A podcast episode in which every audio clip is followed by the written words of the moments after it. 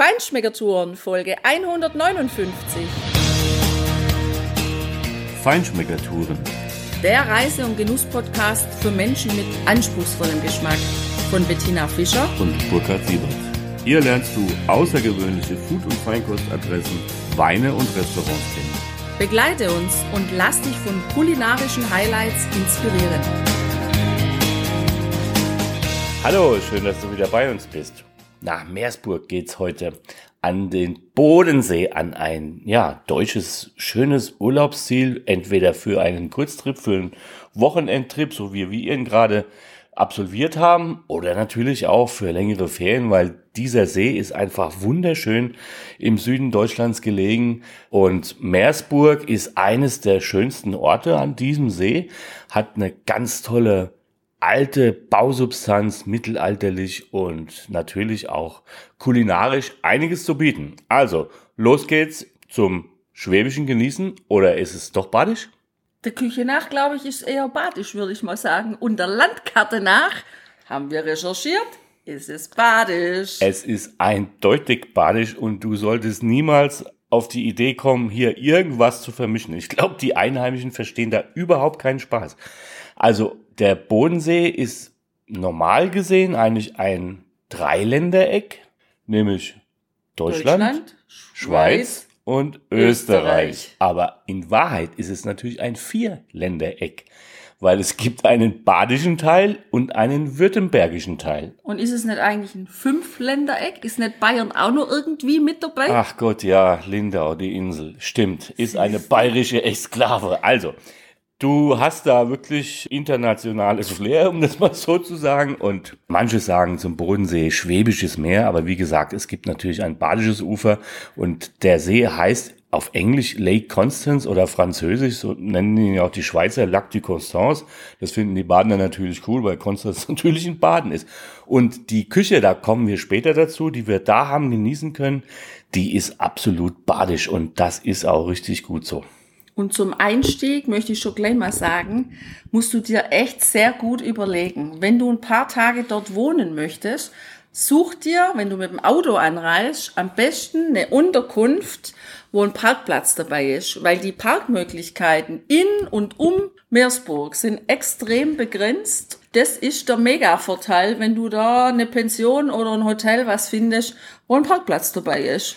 Wir haben was ganz Schönes gefunden. Wir haben eine kleine schnuckelige Pension, Sentis Blick nennt die sich, haben wir gefunden, die ist schön. Ja, schön, nett gelegen, vor allem sehr zentrumsnah. Du kannst es sehr gut schnell zu Fuß erreichen. Du kannst parken dort.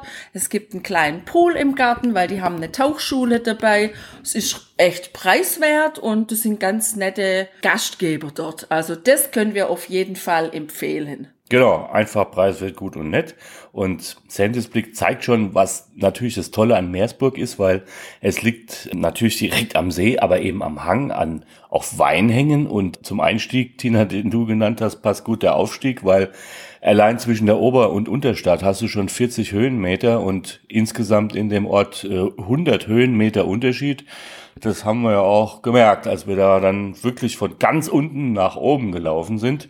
Aber dieser wunderschöne Blick auf den Bodensee und natürlich auf das gegenüberliegende Ufer der Schweiz, vorne natürlich flach und leicht hügelig, aber so am Horizont dann wirklich die richtig fetten Berge, die Schweizer Alpen.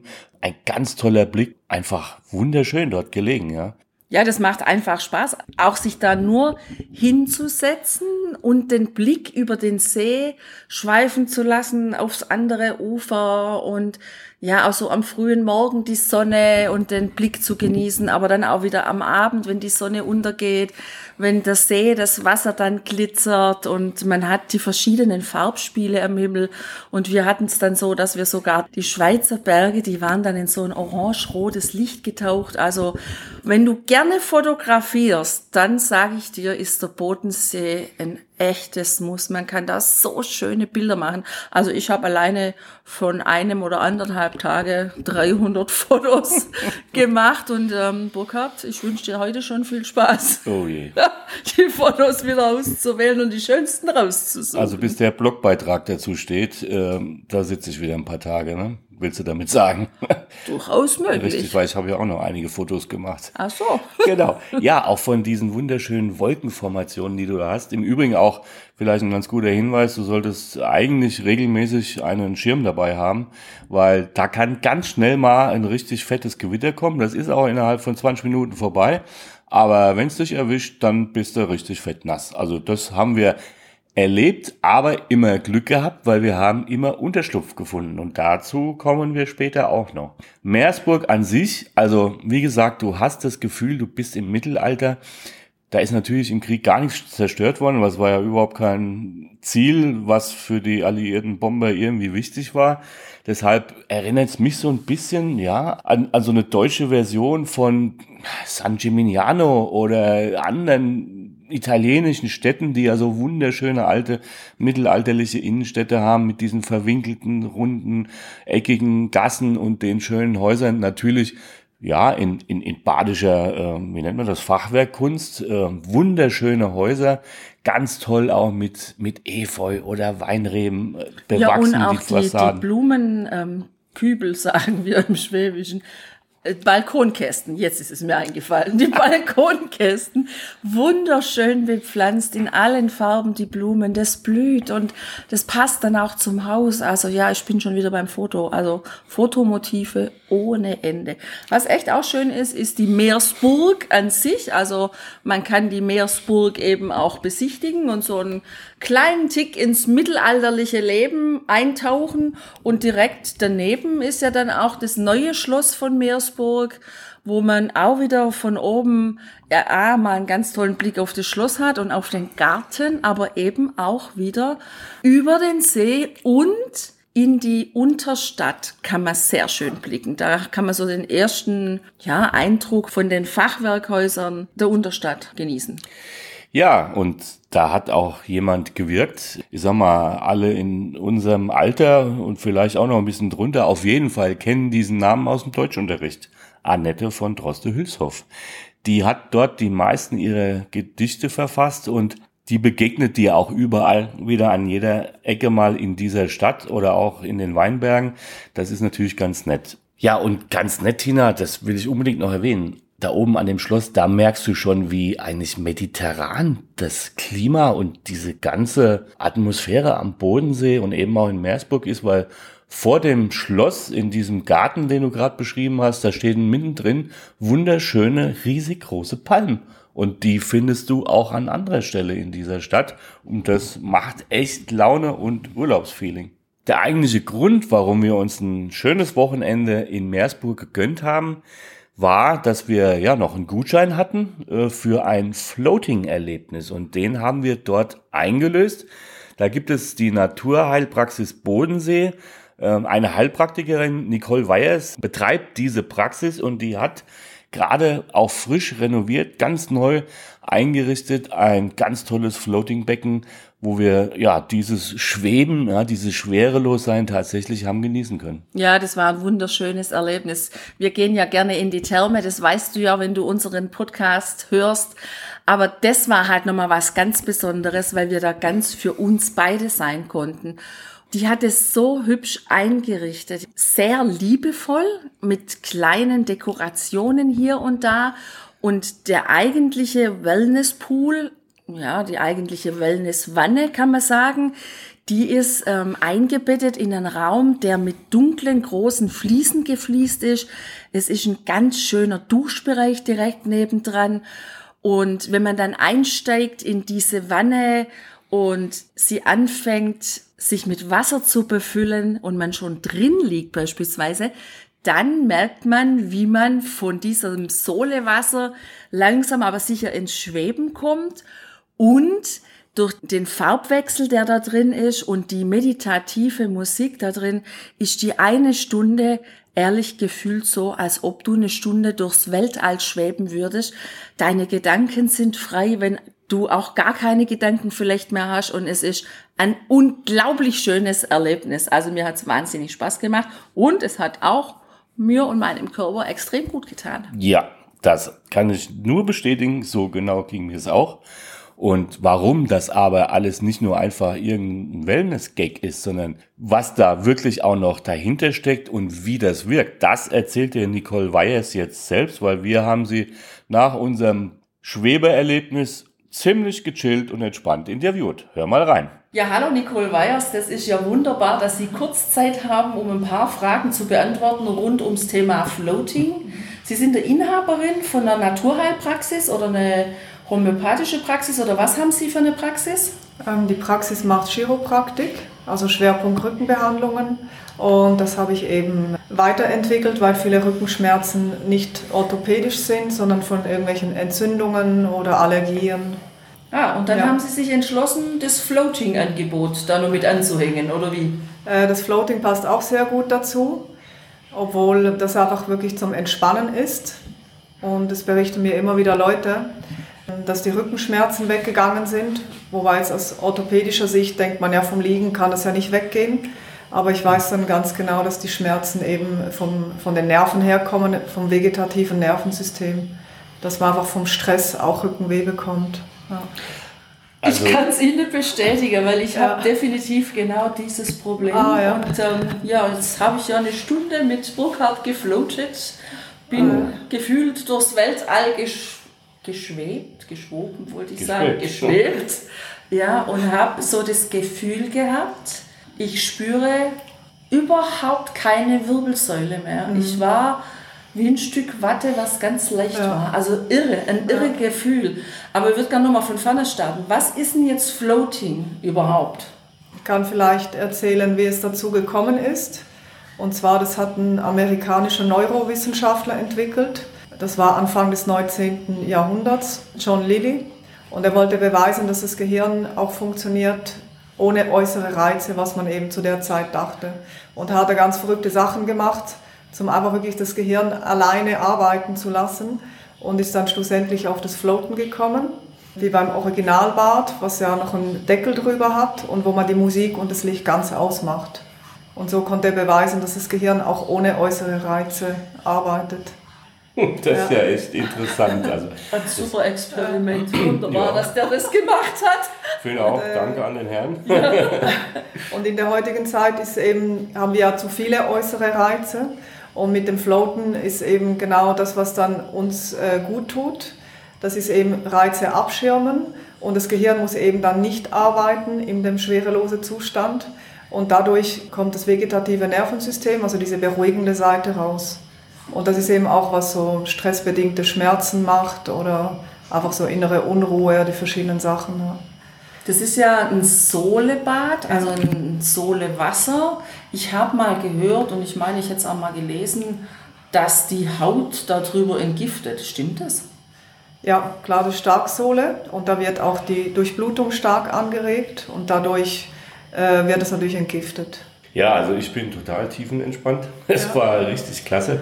Ja. Erklären Sie doch mal ein bisschen einfach so bildhaft, wie, wie das ist in, in diesem Raum. Also mein Gehirn war komplett auf Flugmode, Entspannung geschaltet, ja. ja. Und der Körper auch. Aber wie funktioniert es genau technisch? Ähm, durch die hohe Salzkonzentration schwimmt man auf der Wasseroberfläche das spürt man besonders gut, wenn man schon ins Bad geht, bevor es gefüllt ist. Dann spürt man richtig, wie der Körper abhebt durch die Temperatur. Das ist nämlich eine besondere Temperatur, nämlich die eigene Körpertemperatur und die Wände sind beheizt. Und dadurch spürt man den Unterschied nicht mehr von der Luft und vom Wasser. Und diese Kombination wirkt äh, sehr entspannend. Äh, absolut. Ich hatte ja am Anfang ein bisschen Bedenken, weil es ja jetzt gerade so herrlich Sommeranfang ist, 30 Grad draußen und ich dachte so, wow, jetzt noch in so einem Raum mhm. mit der Wärme, das haut dich wahrscheinlich um und ähm, es ist eigentlich eher kontraproduktiv, hatte ich erst mal so die Gedanken. Ja.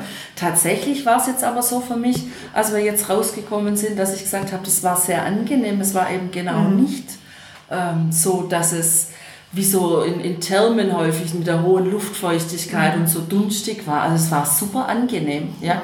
Absolut. Ja. Ja, wie, wie bereiten Sie das auf, das Wasser? Wie wird es dann mit der Sohle mit Salz äh, versetzt oder und ja. dann wie wird es gereinigt? Wie, wie läuft es? Äh, dieses Bad habe ich gerade dieses Anfang des Jahres neu gebaut und es hat natürlich auch neueste Schwimmbadtechnik. Das Wasser wird jetzt mal abgelassen, wird in einem Soletank gereinigt, ähm, auch mit Chlor desinfiziert und pH-Wert wird eingestellt. Zum Glück läuft das alles automatisch und zeigt mir an, wenn ich Salz nachfüllen muss. Dann wird das natürlich auch über einen äh, Salzfilter, äh, über einen Sandfilter jede Woche eine Rückspülung gemacht. Mhm. Und so läuft das eigentlich äh, ziemlich automatisch ab.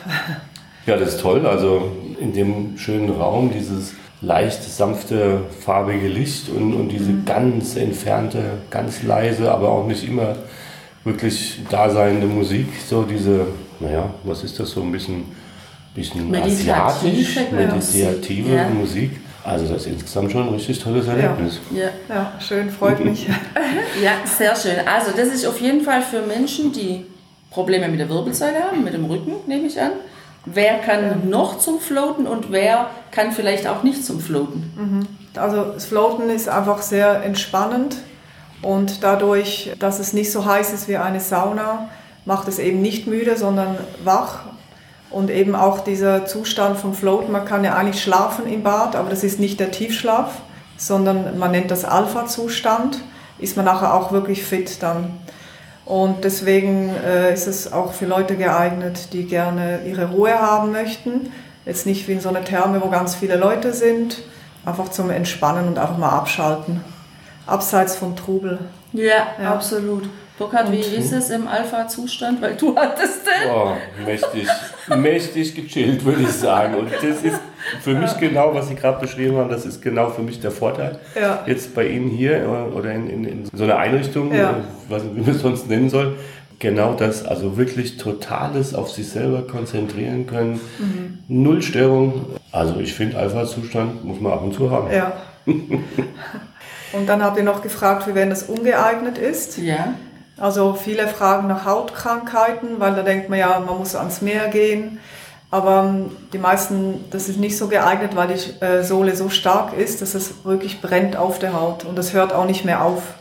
Also kleine Kratzer gehen weg nach zehn Minuten, aber so offene Haut, das brennt einfach.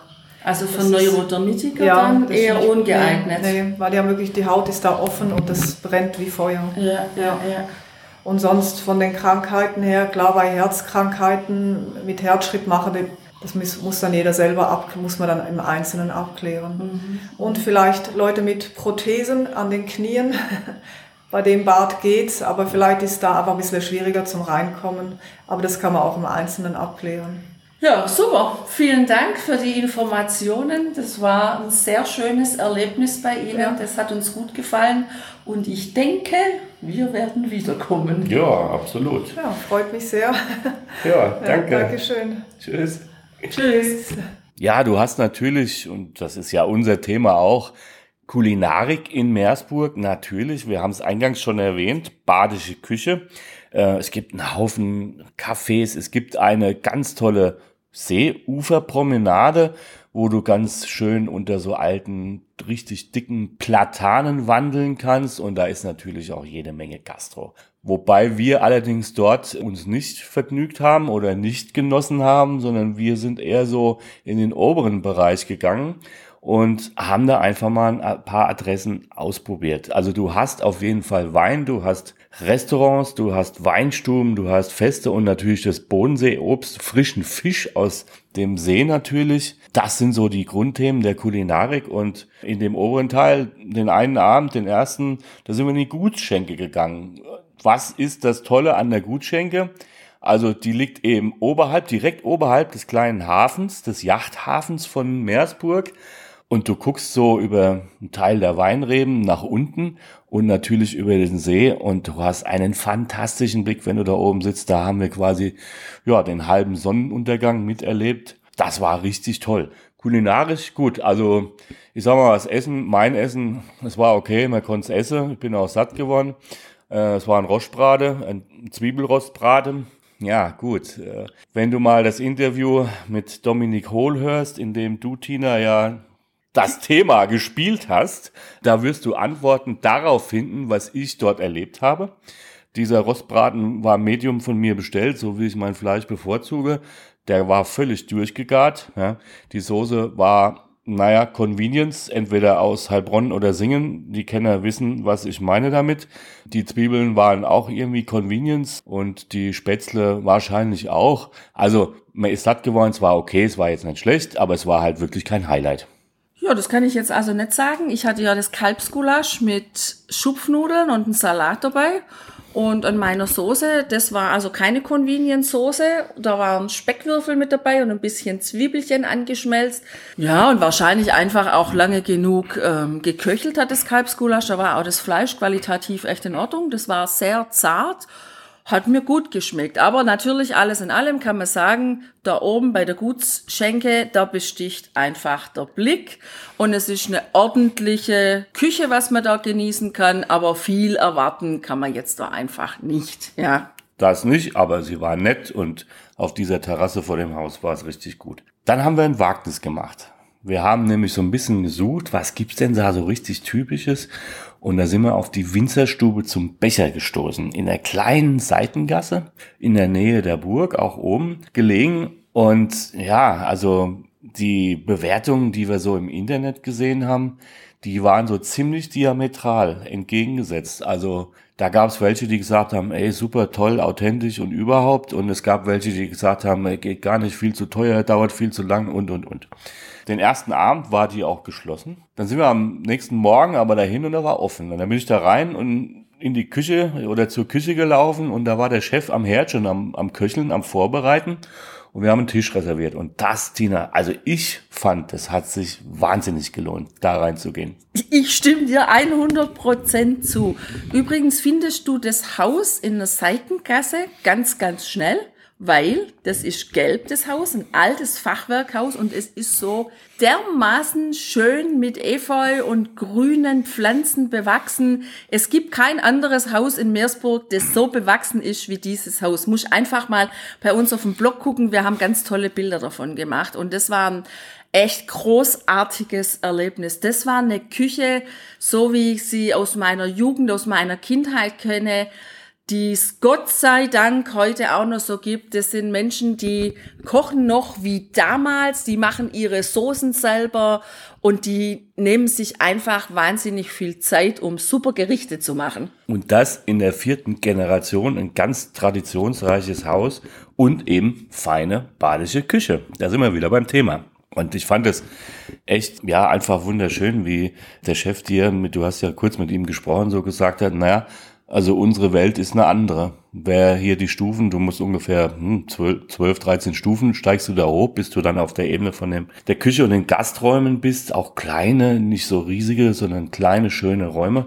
Das ist echt was anderes. Die haben eine Holztäfelung, die ist vom allerfeinsten Holzboden. Ganz tolles altes Möbel auch und, und Deckenleuchten, die, die wundervolle, also wenn man das mag natürlich, ja, ganz toll geschnitzte Holzfiguren haben und das alles kam aus einer Künstlerhand und da ist seit über 100 Jahren nichts mehr verändert. Deshalb ist der Ausspruch von dem Chef, unsere Welt ist eine andere, völlig richtig, weil es gibt, so hat er jedenfalls gesagt, wohl kaum am See überhaupt noch, außer denen eine solch authentische, originale Winzerstube, Gaststätte, wie die du da hast. Und guck dir mal unbedingt die Bilder auf unserem Blog an. Also man muss das mögen, das ist klar, aber ich finde, das ist so, so herrlich authentisch. Das atmet einfach Geschichte und Tradition. Und ja, so war auch die Küche. Also wir hatten einen, einen Fischvorspeisenteller, ganz klassisch, wirklich toll selber gemacht. Mousse vom Fisch ähm, in verschiedenen Formen mit Riesling-Gelee und mit Eiern noch und eben geräuchertes auch dabei mit ein bisschen Salat und einer Zitrone. Das war richtig gut. So einen Riesenhunger hatten wir nicht, sondern wir haben gesagt, wir hätten gern diesen Vorspeisenteller und würden ihn uns gerne teilen. Und dann kamen zwei große Teller. Guck dir die Bilder auf dem Blog an. Du weißt dann, was ich meine. Und dann haben wir noch gedacht, hm, haben die das jetzt irgendwie falsch verstanden und uns doch zwei Vorspeisen gebracht? Nee, die haben das wirklich geteilt und am Ende auch wirklich nur einen Teller abgerechnet. Also wenn du den bestellst, dann bist du schon wirklich ganz gut satt, wenn du nicht so arg großen Hunger hast. Was ich da übrigens auch noch sehr bemerkenswert fand, ist, dass es überhaupt kein Thema war, als wir gesagt haben, wir würden uns gern die Vorspeise teilen. Da war nichts von wegen, das kostet 50 Cent Aufpreis und da muss man das noch jenes und das geht nicht und überhaupt, wie wir es halt manchmal auch schon erlebt haben. Ich meine, ich hätte kein Problem, da einen Aufpreis zu bezahlen, aber das fand ich einfach schön. Da hat man gemerkt, das ist nur ein richtiger Gastgeber, der sich darauf freut, seine, ja, seine Gäste mit seiner Leidenschaft im Kochen zu verwöhnen. Und genau so war das auch. Also, Thema Rostbraten. Ich esse seit Jahren keinen Rostbraten in der Wirtschaft mehr, weil ich mich meistens tot dran beiße und weil ich nicht weiß, welches Fleisch ich da habe. Aber als ich auf dieser Speisekarte gelesen habe, Rostbraten mit Zwiebeln und Bratkartoffeln, nee, Bratkartoffeln habe ich extra bestellt, eigentlich wären es Spätzle gewesen, aber dass das Fleisch vom Filet ist, da war für mich eins klar. Ich esse Rostbraten. Und das war die allerbeste Wahl, die ich überhaupt habe treffen können. Weil das war der beste Rostbraten und die besten Bratkartoffeln, die ich jemals auf meinem Teller gehabt habe. Also hauchdünn war dieser Rostbraten. Medium, eher medium rare habe ich den bestellt. Und so kam der.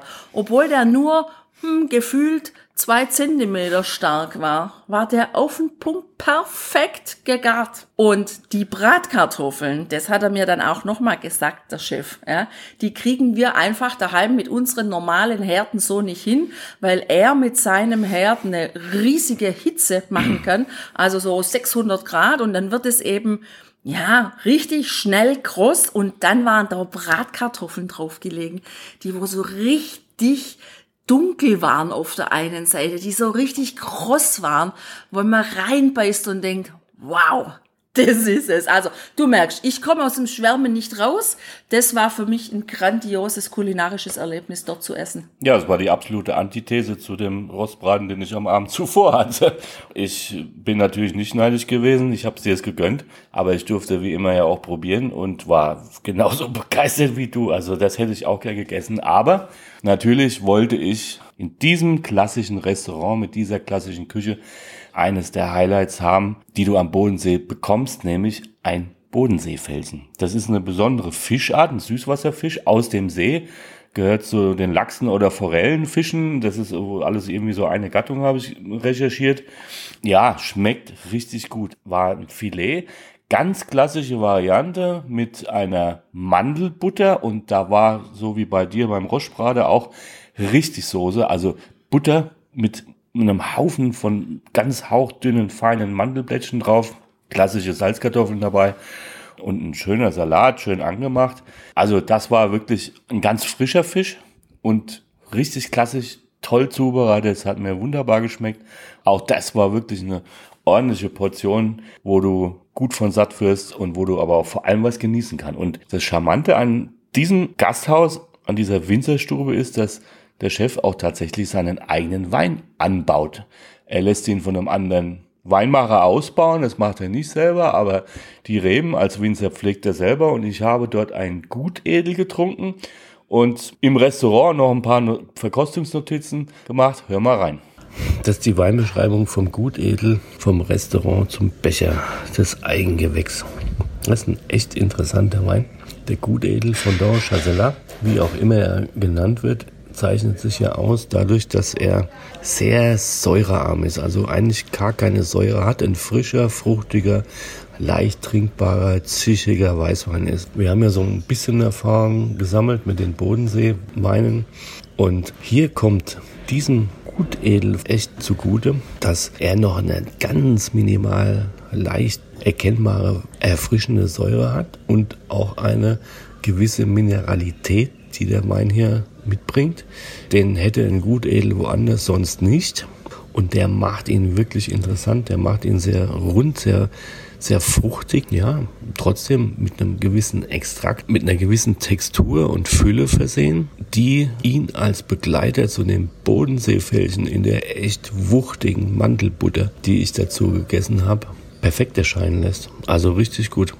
Es gibt auch ein Staatsweingut in Meersburg, natürlich ein badisches Staatsweingut. Wir haben ja hier um die Ecke von Heilbronn ein württembergisches, nämlich in Weinsberg.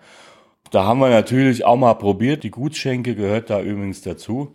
Und naja, gut, also es war ganz passabel. Er war, der Müller-Thurgau von dem Staatsweingut war okay. Der Grauburgunder, den fand ich nicht so prickelnd, hatte mir zu viel Säure. Das ist beim Grauburgunder schon relativ schwierig, das so hinzukriegen.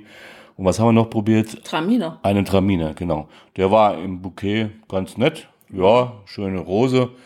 Der war feinherb ausgebaut. Das war jetzt okay. Ja. Aber gut, das ist natürlich wie immer Geschmackssache. Und auf dem Heimweg, ja, da haben wir dann auch noch was Schönes gehabt, nämlich so eine klassische Absagerkneipe. Ja, da haben wir doch die Trattoria in Meersburg entdeckt. Ne, entdeckt eigentlich nicht, wir sind dran vorbeigelaufen. Und weil wir ja dann auch mal noch einen Durst hatten, haben wir uns da noch reingesetzt. Also das war ganz nett. Das wird betrieben von Sizilianern. Und ähm, das, was wir gesehen haben, was die Leute da gegessen haben, die Pizzen, die haben sehr gut ausgesehen. Ja, und, und, und man kann sich einfach auch nett unterhalten mit den Sizilianern, was wir dann auch gemacht haben. Und ist einfach nett, wenn jemand gerne eine Pizza isst oder vielleicht eine Pasta, das bieten die an, dann kann man auch da sitzen. Ist ein bisschen abseits und deswegen auch abseits vom Trubel, was auch nicht so schlecht ist, weil wenn halt viele Menschen in Meersburg sind, dann ist es schon auch gerne recht trubelig. Ja, also alles in allem, Meersburg, eine Stadt, die man immer wieder besuchen kann, wo man Spaß hat, wo man flanieren kann, wo man schlendern kann, wo man genießen kann und wo man einfach schöne Blicke und einfach auch eine Auszeit genießen kann. Und bevor wir das vergessen, was du natürlich rund um Meersburg auch genießen kannst, einen tollen Tipp haben wir für dich demnächst. Es wird noch ein paar Wochen dauern, bis wir diese Podcasts veröffentlichen können.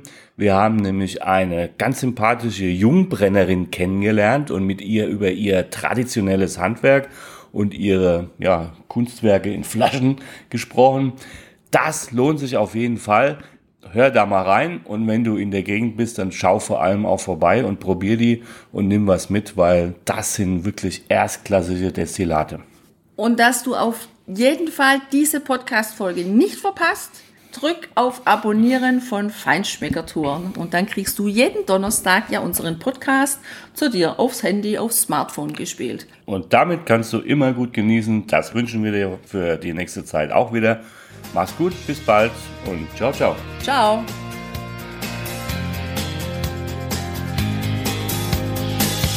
Hier endet dein Genusserlebnis noch lange nicht. Komm rüber auf unsere Homepage feinschmeckertouren.de und schau dir die Bilder zu unserer Show an. Dort findest du auch wertvolle Links zu den heutigen Empfehlungen. Verpass keine Neuigkeiten mehr und trag dich am besten gleich in unseren Newsletter ein. Wir freuen uns auf deine Anregungen für weitere Episoden und einen regen Austausch mit dir. Viel Spaß beim Genießen, denn du weißt ja, wahrer Reichtum besteht nicht im Besitz, sondern im Genuss. Deine Feinschmecker Guides Bettina und Burkhard.